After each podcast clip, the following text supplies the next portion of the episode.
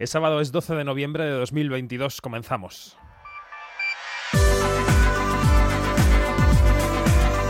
Quinótico. Cine, series y cultura audiovisual con David Martos.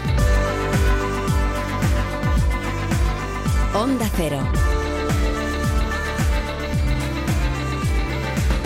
Los avatares del fútbol y este mes loco de noviembre entre la Liga, la Copa del Rey y el Mundial han provocado una carambola que nos encanta y es que Quinótico esté de nuevo en la antena de Onda Cero en pleno otoño. Hola.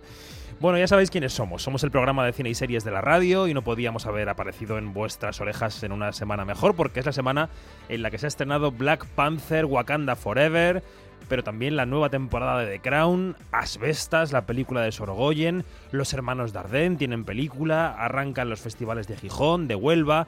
Además, los Goya han publicado candidaturas, los Forqué las nominaciones, los premios del cine europeo también que sí, que el fútbol da para mucho, pero si lo que te gusta es dejarte llevar por una buena historia, esta semana es un semanón. Ponte cómoda, ponte cómodo, soy David Martos y esto es Quinótico. Quinótico, Onda Cero. Y para poner en marcha este quinótico hoy tenemos con nosotros a una compañera habitual del programa. Cada jueves en Onda Cero.es compartimos Observatorio en Bremen con Janina Pérez Arias. Yani, buenas tardes, ¿cómo estás? Muy, muy bueno, muy bien. Ay, Dios mío, ¿hace cuánto tiempo no, no estábamos en antena? Pues, pues alabado, sea la, ala, alabado sea la, ausencia del fútbol, aunque nos guste. El descoloque del fútbol. Luego llegará Eneco Ruiz Jiménez, nuestro compañero del país, que está atascado en algún lugar de Madrid, pero bueno, la, incluso los sábados por la tarde hay tráfico en Madrid. Bueno, eh, te saludo antes del observatorio porque hay mucho que contar hoy. Eh, mañana a esta misma hora saludaremos a los oyentes y las oyentes desde el Festival de Gijón. Haremos un programa especial allí con muchos invitados, invitadas, eso vaya por delante. Y después, eh, claro, como decíamos en portada, vaya semana de premios, de candidaturas, de anuncios. Parecía una semana más, pero no lo ha sido, ¿no? Eh, mm. Damos marcha atrás hasta el domingo de la semana pasada, Festival de Sevilla, Juan Antonio Bayona, nuestro cineasta internacional, daba una charla en el Teatro Lope de Vega y acababa confesando qué proyecto lleva cociendo a fuego lento varios años. Hay un proyecto que ese se lo voy a contar, ¿va? porque estoy en Sevilla y lo voy a hacer por mi padre que es de Osuna, pero hay un proyecto que me hace mucha ilusión, que llevo, llevamos ya unos cuantos años desarrollando, que es... Eh, eh, adaptar al cine la novela Sangre y Fuego de Chávez Nogales. Llevamos ya varios años trabajando. Y aplausos del respetable. Después de Amenábar con Mientras dure la guerra, después de que se frustrara aquella serie de Sorogoyen y Isabel Peña, recuerda, sobre la guerra civil en Movistar Plus. Esto ha, sido, esto ha sido un boom. Ha sido un boom, sí. Em, bueno, pues llega Bayona, que está escribiendo el guion con Agustín Díaz Llanes, así que a ver qué ocurre. Mañana les preguntaremos a Sorogoyen y Isabel Peña por lo de la guerra civil, ¿eh? que estarán en Quinótico. Mm. Mañana les preguntamos. Llegamos al lunes de la semana y, y enseguida eh, te pregunto por esto. Nominaciones de los premios qué se van a celebrar el 17 de diciembre. Cinco Lobitos es la película más nominada y las candidatas a mejor película las leía en el Teatro Capitol de Madrid el actor Eduardo Noriega. Las nominadas a la categoría al mejor largometraje de ficción y animación son Alcarrás, Asbestas, Cinco Lobitos y Modelo 77. Y en series, las más nominadas son Apagón y Rapa, ¿Qué te parecen las nominaciones? Yo creo que son las películas que todos esperábamos que estuvieran ahí, ¿no? En los premios de los productores. Es cierto, es cierto. Sí, sí el comentario generalizado fue que ha, habido pocas eh, sorpresas, pero bueno, buenas sorpresas, pocas sorpresas o no sorpresas, llámalo como quieras. Las que están son las que deberían de estar, me, me atrevo a decir. Sí, los compañeros de la prensa destacaban que Alcarrás y Cinco Lobitos eran las favoritas. Es verdad que Alcarrás ha sido el Oso de Oro, es la, es la, película del año, pero bueno, la que más nominaciones tiene es Cinco Lobitos. Quiero decir, que la que lidera con, con número em, es esa. Y llegamos al martes, qué semana intensa. El martes, rompiendo una tradición de muchos años, la Academia del Cine Europeo anunciaba las nominaciones para sus premios del día 10 de diciembre en Reykjavik, en Islandia. Lo hacía mediante una serie de vídeos en redes sociales em, y, bueno, pues eso, em, no lo hacía en un acto presencial en el Festival de Sevilla, como solía hacer cada año, ¿no? Mm. Estas son las candidatas a Mejor Película Europea. Alcaraz, Spain, Italy, directed by Carla Simon. Close, Belgium, France, Netherlands, directed by Lucas Dont. Cossas, Austria, Luxembourg, Germany, France, directed by Mari Kraucher. Holy Spider, Denmark, Germany, Sweden, France, directed by Ali Abbasi. Triangle of Sadness, Sweden, Germany, France, United Kingdom, directed by Ruben Östlund. Todas peliculones, ¿eh, Yanni? muchacho. Alcarrás opta a tres premios, mejor película, mejor guion y un premio universitario.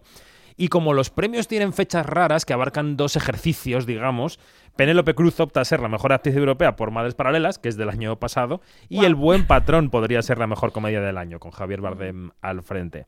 ¿Qué te parecen las opciones españolas? Eh, Bueno, a Eh, ver. A ver, cuando leí lo de madres paralelas, así como que te descoloca, ¿no? Porque, bueno, y lo del buen patrón ni se diga. Bueno, si esa pareja va a la alfombra roja de Islandia, tienen un puntazo. Oye, oye, pero de verdad, después hice así como que, ¡uh! Eso, la imagen de los dos en Islandia, oh, buenísimo, buenísimo. No, no, me parece la presencia española este año en los premios europeos es eh, A número uno, buenísimo. O sea, Ujú. ¿qué, qué más puedo decir?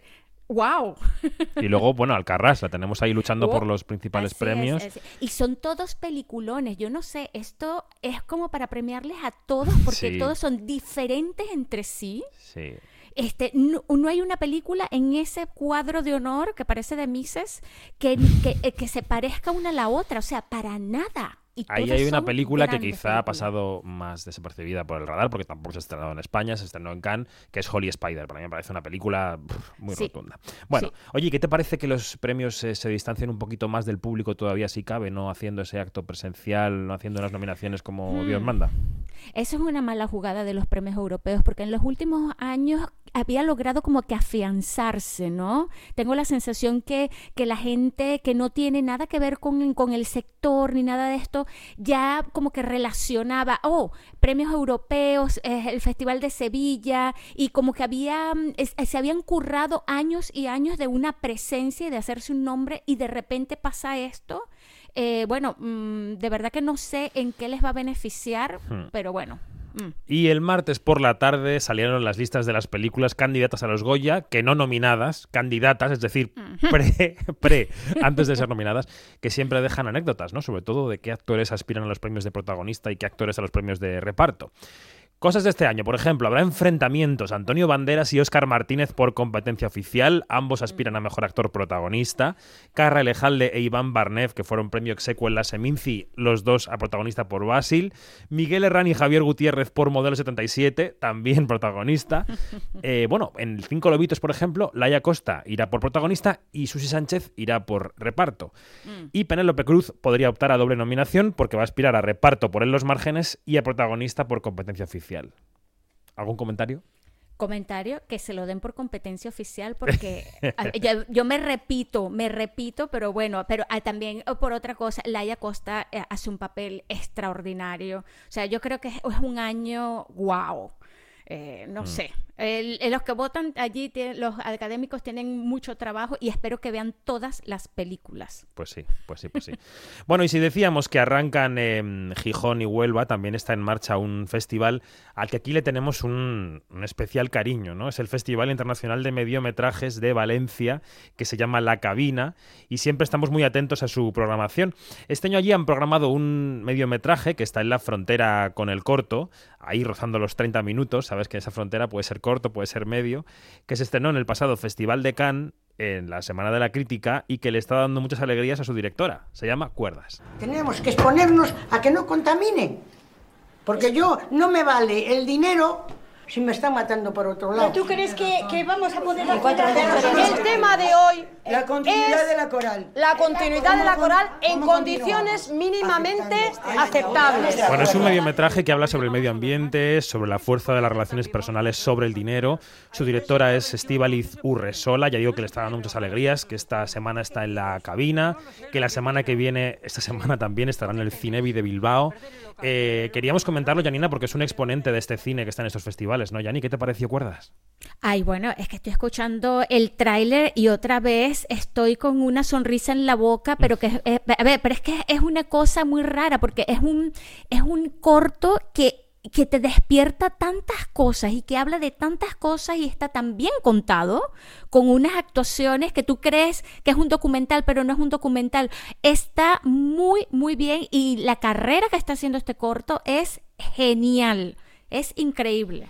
Pues sí, esperemos a ver qué pasa en los Goya, porque está preseleccionado para los Goya 2023, así que a ver si está haciendo campaña, supongo que sí, en todos los festivales. Recomendamos cuerda, seguiremos hablando de cortos durante toda esta temporada de premios, pero enseguida abrimos el observatorio que tenemos mucho estreno. Quinótico, Observatorio en Bremen.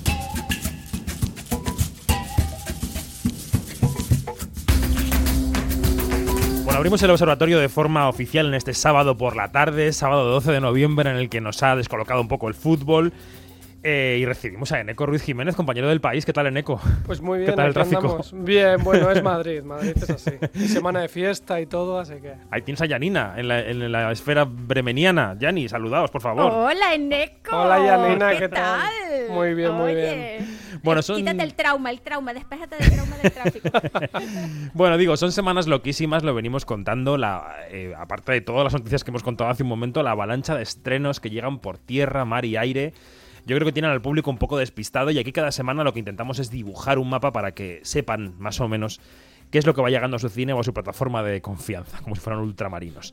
El gran estreno de la semana es de Marvel, claramente, y se nota porque quizá esta semana la cartelera está un poco menos concurrida que otras semanas. Las rivales huyen de Black Panther Wakanda Forever.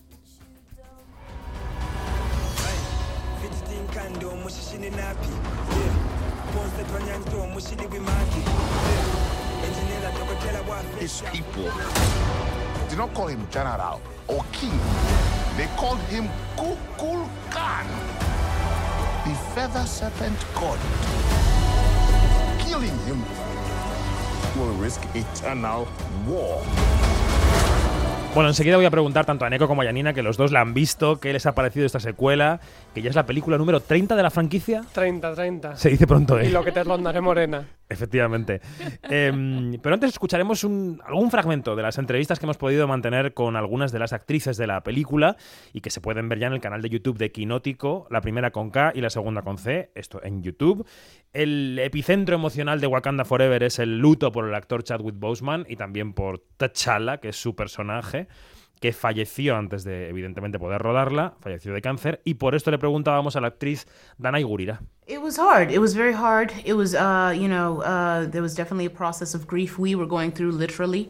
Uh, we had to lean a lot on each other. I talk about how I was, you know, me and uh, myself and Letitia definitely connected very closely from the before we even started prepping to, and we understood. Bueno, ya decía que había pasado por un proceso de, de duelo que ya incluso, claro, tenía el, el momento de la preparación, pero que con el director, con, con Ryan Coogler, eh, lo que hicieron fue intentar coger ese duelo e invertirlo en la película, ¿no? Convertirlo en trama y que todo, eh, eh, toda la tristeza ponerla al servicio de la creación, ¿no? También charlábamos con Florence Kasumba sobre la representación. eh, ya cuando se estrenó eh, Black Panther, todos los periodistas decíamos, bueno, es la gran película de la representación, eh, de la era del, de- de- del, ¿cómo se dice?, de Black Lives Matter, del Me Too, etcétera, etcétera.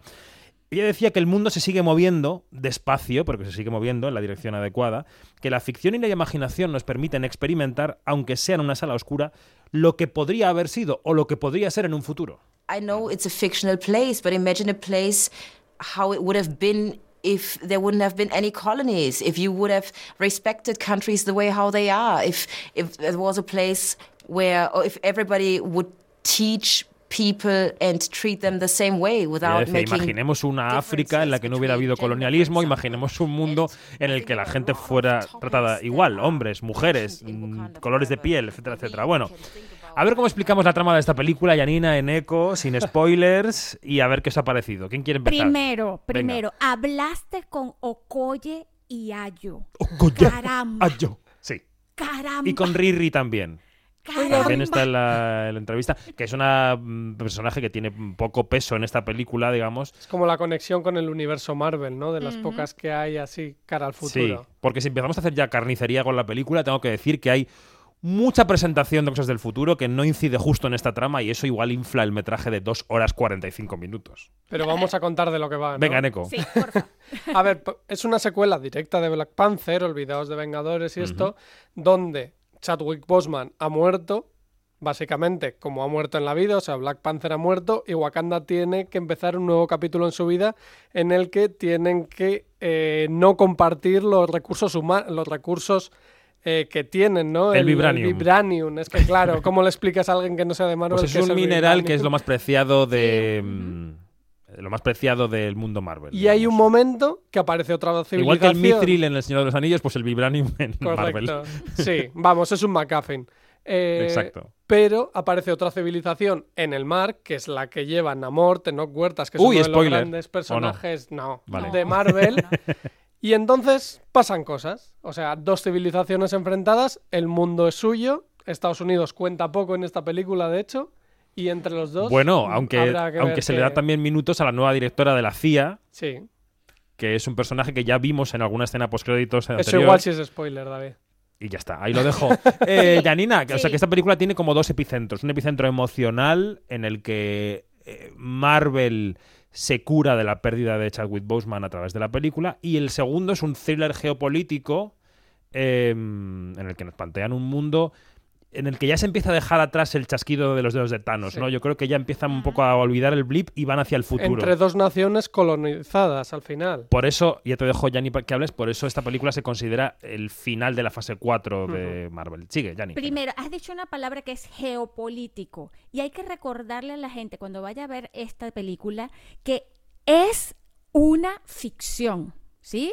Porque muchas personas... Tenemos que seguir recordando esto todavía. Todavía, porque Luego hablamos de The Crown. Están, están con esto de la, de la... Sí, porque, porque geopolíticamente se me pre- pre- presentan algunos... pro- A ver, perdón, estamos hablando de Black Panther. O sea, de una cosa que aunque tenga qué sé yo, una base real.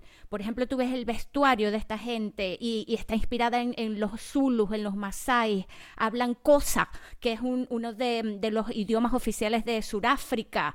Eh, qué sé yo, eh, eh, están las, las guerreras, las Agoye, que, que tienen una base histórica, porque son las guerreras de Benín. Entonces, claro, todo esto te despista, pero a ver, eh, eh, por favor, esto es una ficción de pe a pa. Hay sal- una persona con Sí. alitas en los pies, con alas en los pies, así Tal que yo cual. creo que Tú saliste claro. encantada de la película el otro Yo día, ¿no? salí, yo salí como Wakanda Forever. O sea, salí Eso fue lo que gritó Tilda Swinton cuando le dieron el león en Venecia. encendida, salí encendida. Este, lamentablemente la tuve que ver en alemán. Y, y en alemán no ¿Doblada al suena, alemán? Sí, no suena Como eres de Wakanda fuerte. Forever. No suena así, suena, suena de otra forma. Wakanda Eh, eh. Wakanda über alles. Über Ay, alles. Dios. Madre Ay, mía. Dios. Claro, Wakanda Bueno, por total. siempre es en español. de hecho. Bueno, ¿os ha gustado? ¿Tiene que verla la gente que escucha este programa o no tiene que verla? Sí. ¿Por A ver. qué? Porque es divertida, es emotiva, es... Emotiva es un rato. Ahí te- emotiva, emoti- emotiva. Lloras un este, poco. en sí, sí, sí, sí, sí, sí. Eh, a- eh, se me aguó el guarapo unas dos o tres veces. Eh, la presentación, que yo no voy a hacer ninguna, ningún spoiler, pero la presentación ya te llega al alma, tiene giros de guion bastante interesantes.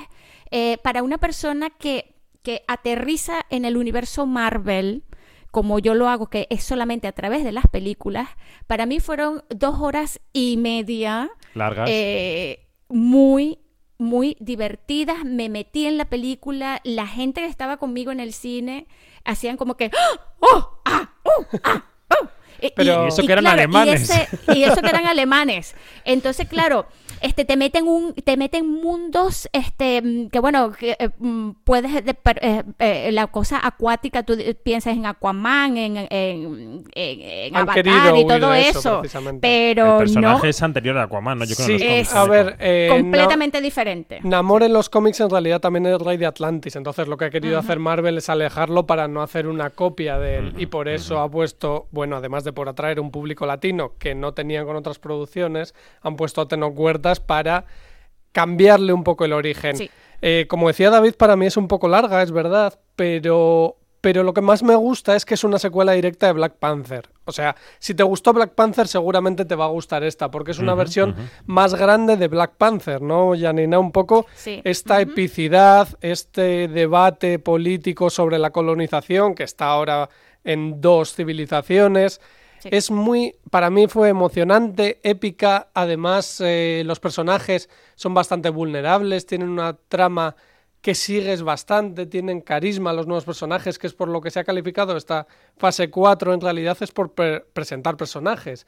Y esta Todo el película rato. lo vuelve a hacer también hasta con la nueva Black Panther, que se sabe que va a ser una mujer, pero juegan un poco ahí con quién va a ser. Hay muchos personajes femeninos muy interesa- interesantes.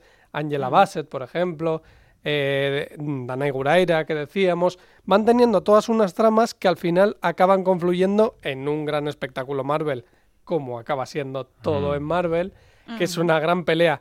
Y yo quiero destacar a Namor, que, que para mí es uno de los grandes personajes de la historia del cómic Marvel, además es uno de los más antiguos, luchó en la Segunda Guerra Mundial en el, en el cómic, en directo, mientras estaba pasando la Segunda Eso Guerra igual, Mundial. eso igual lo veremos porque el- Sí. vivo estaba en la ficción, quiero decir Eh, que podía haber claro, luchado. entonces luchaba en directo mientras estaba pasando y, y lo han cambiado de una manera que sigue siendo un cabrón con razones en realidad, al que entiendes, pero es un egomaníaco total. Ujú. Pero le hace Tenoch Huertas, y es bastante distinto al de los cómics, pero Tenoch Huertas le da una profundidad que a mí me ha gustado mucho como villano, la verdad. Y yo no digo como Wakanda Forever, sino digo Imperius Rex. Imperius Rex. Eh, yo creo que la película, al árbol de la película, que dura, como digo, dos horas Sí, es 45, muy larga. no paliemos el desastre, le, le sobran algunas ramas. Sí. Es decir, Marvel intenta presentar, abrir muchas vías hacia el futuro, abrir una vía en Estados Unidos, eh, toda la parte de presentación de esta nueva civilización a mí se me hace un poco larga y farragosa. Yo entiendo que tú me decías, Janina, que, que hacía falta, pero, pero yo Claro. con dos pinceladas ya me habría bastado ¿Qué habrá para pensado seguir. James Cameron que prepara una película este año, Avatar 2 sobre el agua, básicamente? ¿Qué habrá pensado? al Hab- verla? habrá pensado, faltan aquí unas gafas 3D. Yo habría metido aquí un poquito de 3D. Y entonces para mí esa es, esa es, esa es la rémora de la película, que yo creo que evidentemente también hay una, hay una decisión comercial detrás de estas, de estas películas tan largas. Oye, Eh, pero también hay una deja- decisión déjame un de- segundo. de, historia. Déjame un chico. segundo, ahora te dejo. Oye, Pero Esto tenemos que- que hablarlo un día en el observatorio Sí. porque es muy interesante esto de las películas largas Bueno, y por claro, qué es que, dan. es ¿eh? que eh, intentan combatir también el argumento de que la gente se deja mucha pasta en los cines. Entonces dices, bueno, pues ya que te, te dejas 12 dólares, palomitas, el parking, no sé cuántos, pues te doy tres horas de diversión, estás aquí toda la tarde, ¿no? Y yo creo que también eso... Y ellos saben además que con un metraje un poco más largo, las salas las tienen también secuestradas. Sí. Hacen pases solamente de su película. Sí. O sea que todo eso juega en, en el panorama. Oye, y la música, ¿eh? La música yo la destacaría Mm. mucho Sí, de Ludwig Göransson y además con canciones en español, con canciones de Rihanna también. Hay una bueno, la canción de los créditos buena. finales yo creo que la vamos a ver en los Oscar. ¿eh? Sí, sí, sin Sí, duda. sí, sí. sin. Hay dos canciones de Rihanna en los créditos finales, lo que pasa que no hay escena post créditos, así que igual a la segunda no os quedáis. Sí. Hay una Por una escena vez, mid créditos. Mid créditos, sí, sí. Otra cosa que avanzan para el futuro. También. Sí, pero es más un guiño emocional que algo para el futuro, ¿no? o es te más- asegura que dentro de 30 años seguiremos teniendo Marvel. Es más como, como empiezas llorando, acabas llorando. Sí, sí, sí. Bueno. Pues Wakanda Ah. Forever. Eh, mm, estaréis forever en el cine, pero lloraréis. Esto es lo que vamos Sí. a decir hoy. Ah, Bueno, y hay que, y hay que destacar, volver a destacar el trabajo de Tenoch Huerta, que está genial, Sí. de María Mercedes Coroy, de María Telón, que son dos, este, mm, em, dos actrices eh, guatemaltecas, y de Mabel Cadena. Que est- están todo ese elenco de, es- de esa nueva civilización que se nos presenta, está espectacular. Y Bueno. Laitita Wright, que es la protagonista, que no lo Ay, hemos bueno, dicho. por no me van a dejar avanzar. por supuesto. No me Sí, van sí, a dejar sí. avanzar. Bueno, Janina está muy pendiente de las mujeres en el cine, como saben los oyentes, porque es la editora de Mrs. Who Magazine, que es un medio que yo recomiendo que, que se visite. Así que nada, eso queda dicho. El otro gran estreno de la semana es la quinta temporada de la serie de Crown, que ya está disponible en Netflix. Una temporada también con dos tramas muy claras: la modernización de la monarquía británica, eh, si es que eso es posible, y el divorcio de Carlos y Diana, cuyo epicentro es aquella entrevista que la princesa de Gales le concedió a la BBC y hoy se escucha y se ve de una manera muy distinta. ¿Cree que el príncipe Carlos llegará a ser rey? ¿Quién sabe lo que nos deparará el futuro? Creo que el máximo cargo ¡Dita sea! le pondría grandes límites y no sé cómo iba a poder soportarlo. ¿Qué coño está haciendo? Hay quien podría ver esto como una venganza contra el príncipe de Gales. Pero yo no hablo con amargura o ira, sino con pesar. Porque nuestro matrimonio ha fracasado. Bueno, bueno, bueno, bueno. La temporada transcurre entre 1990-91 aproximadamente y 1997, abarca los años de John Mayer y llega hasta la rotunda victoria del laborista Tony Blair. Nos presenta a Hasnat Khan por un lado y a Dodi Al-Fayed, que son los dos grandes amores post-Carlos de Diana. Pero deja la, vamos a decirlo, deja la muerte de la princesa para la sexta temporada porque alguna mandanga hay que dejar para dentro de un par de años. A ver, opiniones. Yo me la tragué como el agua. Sí, Eso yo es así. también. Otra cosa es la calidad de la serie o tal. Pero yo me la tragué de arriba abajo. Yo creo que es la más irregular de todas las temporadas, pero no sé si es por cómo es la temporada o porque lo conocemos también que dan menos sorpresas. Eh. Toda la trama del divorcio, de la entrevista, es algo no solo conocido por todos nosotros porque ya tengamos una edad y hayamos vivido Lo eso, tenemos. eh, sino porque se ha repetido en la prensa mil veces. De hecho, esta temporada va mucho sobre periodismo, que es una de las cosas más interesantes de esta Y temporada. nos deja fatal, también te digo. Sí, Pero sí, bueno. Y de hecho ahora mismo los tabloides británicos están en guerra por The Crown, seguramente será por las tramas que han metido.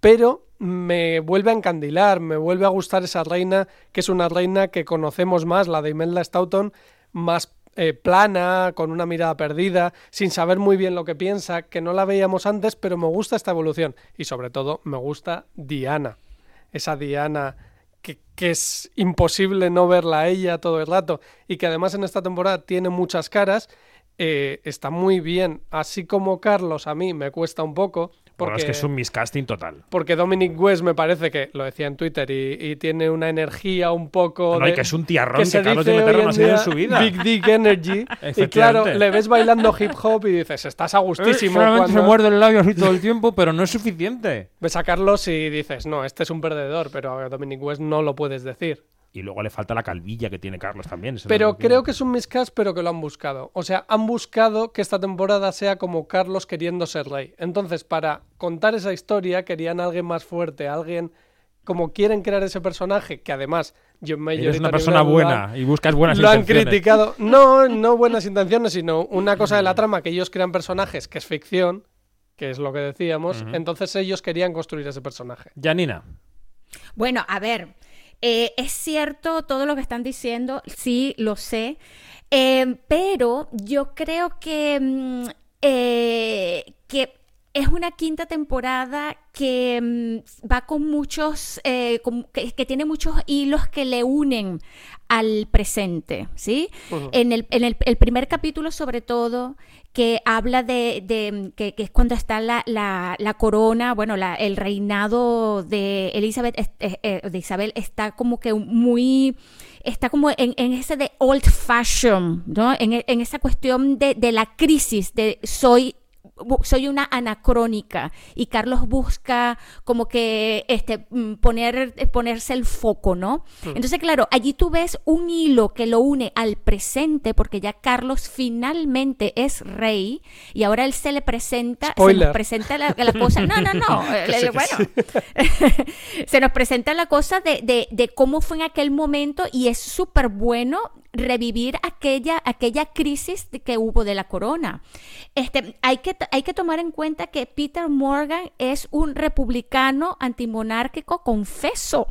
¿Sí? Y esto también eh, este, mm, tiene, que- es una, una, una huella que está durante toda, no, toda- no solamente durante la quinta temporada, sino durante todas las temporadas que hemos visto. Pero no, él, no, él presenta la cosa.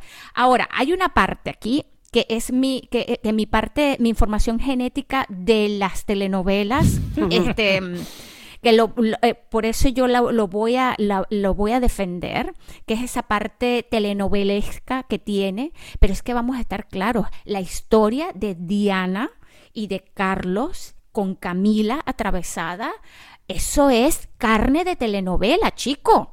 Y de telenovela mexicana de las de los Sí, 90. Sí, pero aún así, como siempre, The Crown lo utiliza de otra manera para crear episodios autocontenidos, cada uno con una trama, que es algo que a mí me gusta mucho, y para Sí. utilizar metáforas todo el rato, que además Sí, sí, la sí. reina incluso dice en un momento cuando se le rompe la tele, en este palacio todo es una metáfora, porque Sí. Peter Morgan escribe así. Bueno, tenemos que continuar. Yo voy a decir tres cosas de la serie y ya acabamos. La primera, creo que, como dicen los críticos americanos, es verdad que esta, se- esta temporada se toma más tiempo en menos años. Esto está relacionado con que yo creo que toda las, la, la, serie es entera es una excusa para contarnos la quinta temporada y el principio de la sexta. O sea, para que la gente acabe viendo el rollo Carlos y Diana. Que se ha rodado en Barcelona, por cierto. Que efectivamente, efectivamente. Y la tercera cosa se me ha olvidado por el camino. La tercera cosa no sé lo que iba a decir, pero no importa. A mí, yo. Que Elizabeth de Becky está buenísima. Está buenísima, y está es verdad. Muy bien, y sí. está muy bien también la serie. Eso, no, que está buenísima en el papel. O sea. Aunque es muy alta, ¿eh? 1,90 mide. Que sí, hacen sí, ahí planos y es más para alta que... que Carlos, no sí, sé si pero la vida real también, sí, ¿no sí, era? no, no, ni para atrás, pero hacen planos para que no lo parezca tanto como hicieron con John Lithgow en Churchill en la primera, que también Mm. es altísimo y Churchill Sí. no era, no lo Efectivamente. era Bueno, pues eh, The Crown este fin de semana puede ser un placer culpable. Luego hablaremos de No, alguno culpable más. no. O sea, No, eh, odio los nada. placeres culpables. The Crown me es una de las mejores series de la televisión por mucha colaboración que tenga. Mío es culpable total. Cada uno que haga lo que le dé la gana. Quedaos aquí un segundo en Eco y Anina porque vamos a escuchar la charla que mantuvimos con los hermanos Dardenne, Jean-Pierre y Luc en el Festival de San Sebastián. Ayer estrenaron en el cine Tori y Loquita su nueva película que apareció por Cannes, allí fueron premios 75 aniversario y ahora está en la cartelera. Una historia de infancia, de discriminación, de clase, como todas las suyas que suena así y que, como en otras ocasiones, nos trae la ayuda en la traducción de la gran Mathilde Grange. Quinótico, la entrevista. Loquita, réveille-toi. Loquita Oui, j'arrive T'es sûr que vous ne voulez pas manger avant de partir? Bon, ça va. Toi, retour à 22h. Hein. Oui, oui. Tu as dit que c'était dans cette école que tu avais rencontré ton petit frère. Oui. Muy buenos días. Bonjour. Bonjour. Mi primera pregunta es, después de tantas películas, de tantas historias, de tantos años, ¿qué es lo que les hace levantarse por la mañana y decidir que quieren dirigir una nueva película? On, nous sommes comme des. Somos car como- on a nous sommes comme des vieux requins. Una película americana dice, somos como viejos on- tiburones. Si no, si no nadamos, mo- nos morimos, nos hundimos. ¿no? Es los, los tiburones, si dejan de nadar, pues nosotros somos igual, ¿no? Somos tiburones, literalmente. Y aquí lo que nos puso en marcha para hacer esta película sont fue unos artículos de prensa que leímos, ahora unos dos, tres años, más bien tres, belge en la prensa belga, que contaban que que, d'enfants contaban que mucha- muchos niños menores no acompañados ¿no? Eh, llegaban a, a Europa y desaparecen mi- miles cada año. Y no se sabía de qué era de ellos. Nos pareció de locos, do- repugnante incluso que en una sociedad desaparecieran niños y que total les importaba un comino a todo el mundo. Y pensamos, bueno, vamos a intentar contar porque una vez que lo leímos, vale, de acuerdo, puedes, pas te puede dar asco, pero eso no hace una película, con eso no haces una película. On, on, Y on a finalement, après entonces, de nombreux mois de, de discussions, Durante muchos de meses hablamos, eh, hablando con euh, gente, psicólogos, gente de centros, cosas que leímos, pensamos, vamos a contar una historia de amistad entre dos niños, dos niños exiliados, menores no acompañados, y cómo esta historia de amistad eh, de- les permite dar, o sea, sobre, vencer obstáculos, los obstáculos que encuentran en el camino. Entiendo. Sus historias tienen siempre este componente radicalmente social, mirando al tiempo que estamos viviendo, pero tengo la impresión de que ustedes siempre intentan que el público vea una película mm, entretenida, es decir, que, que no sea una película social eh, triste, devastadora, sino que tenga una vertiente de entretenimiento. No sé si esto es un motor de su trabajo. Non. On essaye. Lo intentamos, Ici, par exemple, euh, le Aquí, personnage de ejemplo, Tori, el personaje de Tori, del niño, amène un côté es justamente el lado aventurero, ¿no? Encuentra soluciones. Siempre que ocurre una pared, de- que hay una de pared, él de consigue al de menos pasar a través de la pared o rodear la, donc la pared, un poco como un fantasma, ¿no? a- mí me parece que en la película hay un suspense muy potente. Qui, y que hace que el público euh, también puede o sea, estar, engancharse a la película, a la historia. Es verdad que para nosotros el cine fue y sigue siendo un arte popular, nos parece importante. Y eso no significa que vayamos a aplicar recetas para hacernos con el público, no, no se trata de eso. Pero sí pensamos en el público. Cuando hacemos una película, ¿qué pensará el espectador? ¿Dónde está? O sea, entre, con relación con lo que ocurre, ¿dónde está el espectador? ¿Cómo podemos interesarle en lo que le contamos? Comment le surprendre ¿Cómo vamos a sorprenderle? faire ¿Cómo hacerle ver algo a lo que no se esperaba? que le allait más bonito de lo que iba a pasar, ¿no? Es eso también un poco en esta película, en Tori personnages, La amistad entre los dos y lo que permite el, el comportamiento, comportamiento que abre nos parece algo muy bello, muy humano, con relación a la esclavitud, esclavitud contemporánea en la que se encuentran. Hablaba usted del público, de lo que pueda interesar al público. Eh, eh, hoy en día hay muchos debates sobre que está cambiando la distribución del cine, las salas están sufriendo, las plataformas, pero quizá también ha cambiado el público, su ventana de atención, qué es lo que les interesa. ¿Ustedes notan este cambio en el público y se adaptan al cambio del público? Y Es lo que ocurre conscientemente sans y también, y lo, también lo que ocurre inconscientemente, o sea, a pesar tuyo, ¿no? Pero conscientemente no, no. Non. Non. Je dis, je- pour répéter ce que, ce que Luc disait, c'est que lo que decía Luke, en el mismo nous essayons de raconter intentamos des contar histoires, historias, de continuer à raconter des eh, histoires seguimos contando historias des personnages con personajes que intentamos que sean lo más vivo posible, lo más vivos posible. Y esta vida pueda, con- digamos, pueda enganchar al espectador a la espectadora, pueda hacer que se muevan cosas dentro del espectador, ¿no? Lo que nos damos cuenta es que una película también es una conversación secreta, una charla secreta entre la película y cada miembro del público. Siempre es una experiencia única, cada vez.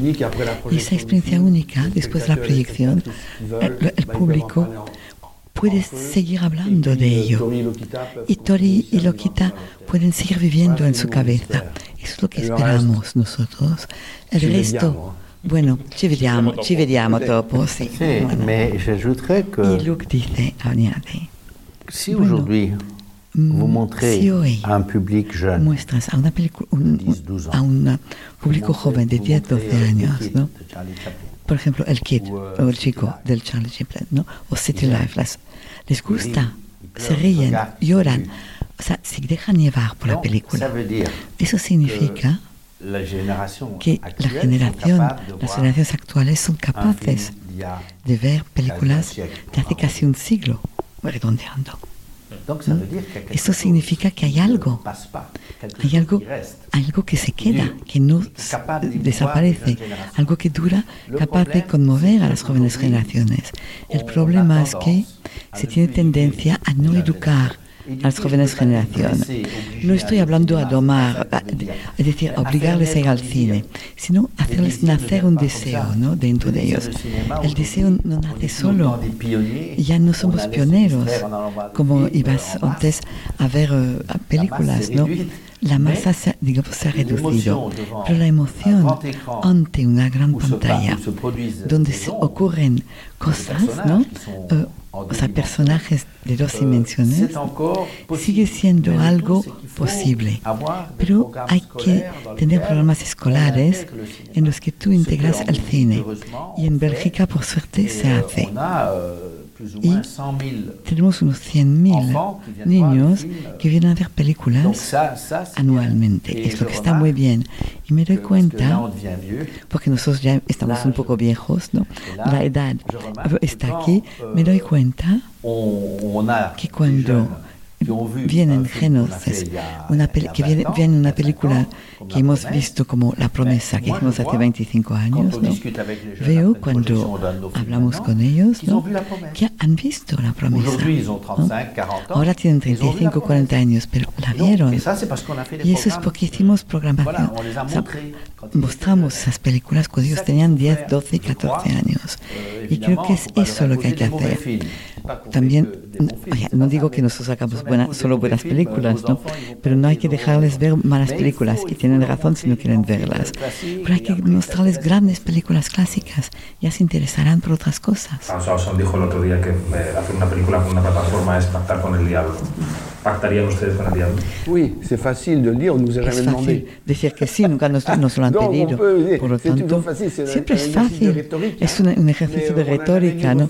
Pero nunca lo hemos tenido que rechazar. Por lo tanto, pero si nos lo preguntáramos, la verdad, nosotros exigiríamos, si se puede exigir, claro, que la película fuera a salas primero. Si no estuvieran de acuerdo, lo siento mucho, pero no. Pero si pasa, o sea, sería la concesión sine qua non, sería siempre que, la sala, que las películas salgan, o sea, se vea en salas primero. Como Iñárritu acaba de hacerlo, por ejemplo, porque es esencial, esencial que esté en las salas. Beaucoup. Gracias. Merci. Quinótico, lo que se estrena. On n'est pas venu pour faire la guerre. ¿Tú sabías que los franceses, en los tiempos de antes, vinieron a conquistar? Vinieron a conquistarnos porque pensaban que éramos unos, unos tarados de mierda. El propio Napoleón le dijo. Son unos tarados de merda. Tarados de merda. ¿Lo seguís pensando, francés? Seis doble. No, Sean. Este sitio es mi proyecto de vida, mío y de mi mujer. Cada vez que me levanto a las 5 de la mañana, me acuerdo de ti. Y ahí empieza otro día precioso. Ya decíamos en portada que se estrenaba también la nueva película de Rodrigo Sorogoyen y de Isabel Peña. La dejamos apuntada aquí porque mañana hablaremos con ellos en Quinótico. Mañana a las 5 de la tarde, a las 4 en Canarias, en la antena de Onda Cero, especial Festival de Gijón, por cierto. Como decíamos esta semana, se ha producido una cierta huida de títulos por la presencia de Wakanda Forever en los cines, pero una de las que resisten se llama Memorias de après Le matin, très tôt, j'ai reçu un appel de l'hôpital. Tu avais été transporté, tu étais blessé. Je suis venu te voir. Je suis passé dans la rue du restaurant. Il y avait des fleurs et plein de. Es una película de la directora Alice Winocourt que aborda el mismo tema que veremos pronto en Un año una noche de Isaac la Cuesta. Los atentados de París de noviembre de 2015. En este caso, protagonistas Virginie Efira y Benoît Magimel, que es el protagonista de Pacifiction de Albert Serra. Janina, ¿te gustó esta película? A mí me gustó mucho esta película porque eh, eh, por el punto de vista que tiene, ¿no? Que es como superar eh, un trauma, eh, cómo te cambia una, una experiencia tan fuerte como esta. Y, y- y de qué manera, de qué manera se este, em, eh, vives el futuro, ¿no? De qué manera te labras eh, el porvenir. Em, este, esta, hay que, hay que, hay que, eh, anotar que esta, no, esta película está basada en una vivencia de el hermano de Alice, porque el hermano de Alice estuvo en, en Ah, no pues sí. Y claro, este mm, es una película que fue muy difícil de, hacer para ella porque porque ella también, o sea, cuando cuando cuando un ser cuando cuando a un ser querido eh, está en una situación como esta, eh, tú vives con ese ser querido todo. Y ella lo vivió absolutamente. Mm. Y esta película ha sido como que, como que una, una catarsis y una manera de, de, de decir, ok, tenemos que continuar, seguir adelante. Bueno, en plataformas hay dos películas de producción argentina, pero que retratan a México, casualmente. Por un lado está La Caída, que llega a Prime Video, y es el regreso al cine de la argentina Lucía Puenzo. Eh, por dar una línea del, del argumento, son en contexto de abusos sexuales en el, en el seno de un equipo de natación. ¿no? Y por otro lado llega Netflix Ruido, que es la historia de una madre que busca en México a su hija desaparecida. Dirige Natalia Beristain. Soy Julia, la mamá de Ger. Hoy se cumplen nueve meses que no sé nada de ella. Ger estaba feliz y ahora no sé dónde está. Y luego está el papá de Ger, que se ofrece a acomodar todo y no entiende que yo no quiero. Me encabrona que sea tan amable. Yo no quiero que sea amable. Yo lo que quiero es saber dónde está mi hija. No estás sola. No estás sola. No estás sola. Esta escena la verdad es que es muy emocionante en la película. Creo que tú también viste ruido en San Sebastián, ¿no, Yanni? Sí, sí, es que de verdad, buah, escuchar el tráiler es revivir eh, toda la película que de verdad, eh, bueno, independientemente de- del- del tema que es que, es- que es súper fuerte, es una película que está muy bien hecha porque porque eh, no te abstrae a una ficción, sino que te mantiene, y eso es lo importante y, lo, y, y- y- lo, el valor que tiene la película, te mantiene atado a la realidad. Esto que vemos en ruido está pasando a cada minuto, a cada instante en México. Y es una cosa que, que, que de verdad que te golpea. Natalia Beristain hace un trabajo extraordinario porque además eh, integra en la, en la trama de la película eh, asociaciones de, eh, de personas que por iniciativa propia se han unido para buscar a sus seres queridos desaparecidos y para exhumar cadáveres. Entonces, claro, y eso lo pagan ellos. Eh, y otra cosa muy importante de la película es del punto de vista, ¿quién es esta, esta persona? ¿Quién es, la que, la, ¿Quién es esta madre que busca? Y es que la ubica en una, un estrato social que es una clase media alta. Que lo abandona lo todo para irse a la búsqueda. Exacto, y por lo general nosotros lo que vemos es, es personas de muy bajos recursos que están en esto, ¿no? Entonces esto también es para, para recordar que cuando suceden estos crímenes, cuando hay desaparecidos, cuando hay feminicidios, todo esto no tiene que ver con clase social. Ahí caen todos. Tú Entendido. también puedes ser Entendido. una víctima. Eh, Perdóname, pero es que, pero es que esto me, me, re- me revuelve todo por No, dentro. no te perdono. Seguimos. Eh, volvemos a las series, pero tengo aquí a Eneco haciendo aspavientos diciendo que se nos ha olvidado decir una cosa de The Crown, se nos ha olvidado decir una cosa, por favor. Es tu momento. No, también lo decíamos eh, con Janina, ¿no? En algún momento, que, que en realidad Tony Blair y John Mayer se han quejado muchísimo de esta temporada porque han dicho que todo lo que sucede es falso. De hecho, eh, Tony Blair básicamente dijo en el Telegraph que es rubbish. O sea, todo lo que contaban era mentira.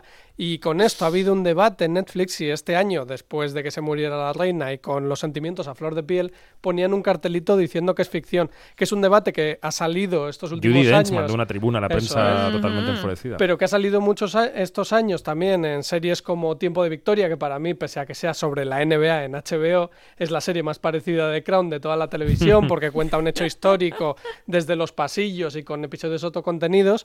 Y es un debate constante. ¿Respetamos eh, a los personajes reales y contamos su historia como ellos quieren? ¿O contamos lo que nosotros queremos para contar una ficción? Cosa que también se ha dado en. España con Reyes de la Noche, por ejemplo. No sé si te acuerdas y cómo acabó Me aquello. acuerdo y lo lamento. Eh, hay que avanzar. Y, y John Mayer no se tiene que estar quejando porque lo dejan muy bien, porque era un Y y aquí lo dejan y aquí lo dejan muy inteligente. Mm. Así que bueno. Vamos a recomendar tres series aparte de, de Crown. A Disney Plus llega Zootopia Plus. que son aventuras, todos plus en la vida. Yo ya estoy a todos plus. Bueno, que son aventura- plus. que son plus, yo digo plus, que son aventuras inspiradas en aquella película de animación que se llamó Zootrópolis. Y a HBO ha llegado The English, que es una miniserie británica que suena así. I'll tell you a story. Mine's about revenge. Can't help but think yours is too. Bueno, Emily Blunt es una rica inglesa que llega a Estados Unidos en el año 1890 con la misión de matar al hombre que cree que ha provocado la muerte de su hijo. ¿Está rodado esto en España? eh, Sí, Neko? sí, además es que esto es muy interesante y nos conecta con The Crown porque esto se ha rodado en Ávila, en Segovia, en la Comunidad de Madrid, en vez de en Almería hacen un Western aquí, Eh, pero es que España se ha convertido en uno de los grandes hubs europeos, lo quieren convertir en el Hollywood de Europa y The Crown es su segundo sitio de rodaje. ¿Qué pasa? Que han bajado bastante los impuestos para los rodajes, están dando muchas ayudas fiscales y además por todos nuestros climas están haciéndolo como uno de los principales centros de rodaje. Netflix abre un plato propio, un segundo plato en Madrid dentro de dos semanas también, así que bueno, esto siempre es bueno para España. Desde luego. Y la última recomendación, bueno, la penúltima del programa, aunque no la menos importante, es La Ruta, la serie sobre la ruta del bacalao que llega mañana mismo, mañana domingo, a 3 Player Premium.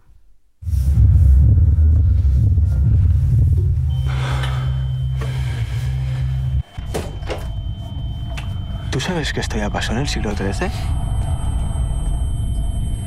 ¿Tú sabes que en el siglo XIII de repente cientos de personas se pusieron a bailar?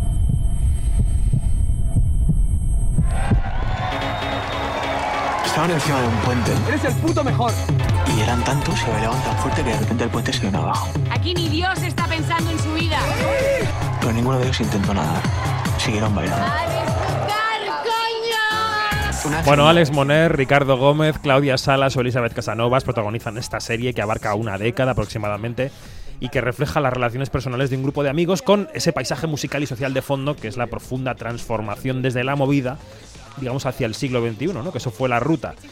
Yanni y yo hemos visto algún capítulo, Yanni, corto, mmm, telegráfico, más o menos, ¿qué te ha parecido? Bueno, yo vi solamente el primer capítulo y quiero más. Quiero más. Estos chicos, Alex Moner, Ricardo Gómez, Claudia, ¿Esta sí o esta no? Están, pero de verdad, muy, pero muy bien en la oscuridad que tiene Alex Moner, la luminosidad que también tiene. O sea, es increíble, increíble. De verdad que me dejó muy buen sabor de boca. Probablemente sea lo mejor que ha hecho Ricardo Gómez en televisión. Y ahí está. Mm, ahí Ricardo está, Gómez está, guau. está muy bien. Sí. La recomendamos, sí. Y también está ahí para el que quiera en filming The Kingdom Exodus, la serie de Lars von Trier que se estrenó en Venecia. ¿Tú la has visto en Eco? Sí, es para muy cafeteros, porque hay que Sí. tener en cuenta que a mí me gusta mucho la serie original. ¿Pero es terror, terror? ¿O Eh, no, no, no es terror, ¿Qué es comedia, tiene mucho de comedia y sobre todo tiene mucho de debate entre Suecia y Dinamarca, que es lo que más le Ah, gusta a muy las von interesante. Trier en The Kingdom. Eh, Sí, sí, es una cosa loquísima, ya la serie original lo era. Esta es una especie de remake, reboot, mezcla todo, se le han muerto muchos actores, sí que los convierte en fantasmas, habla de metalenguaje, empieza viendo un DVD de las series antiguas, todo, y luego se mete en el mundo de Kingdom, pero es para muy cafeteros de las von Trier. Si te gusta, bien, si no, huye, huye despavoridamente. Pues nada, aquí lo tenemos que dejar que la antena de Onda Cero sigue. Janina Pérez Arias, un beso hasta la semana que viene. Un beso, chicos. Y en Eco Ruiz Jiménez, hasta pronto. Chao, chao. Adiós, nos vamos.